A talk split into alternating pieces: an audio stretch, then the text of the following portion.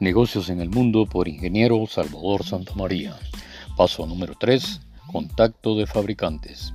Una vez encontrados los nombres de fabricantes en Internet, localiza el correo electrónico de ventas de la región donde será comprado el suministro. Envía los detalles de la licitación o compra directa. Escribe el nombre del suministro, el país donde será comprado y tu nombre Cualquier consulta al correo sisuministro arroba o al correo de este podcast. Negocios en el mundo por ingeniero Salvador Santamaría. Hasta pronto.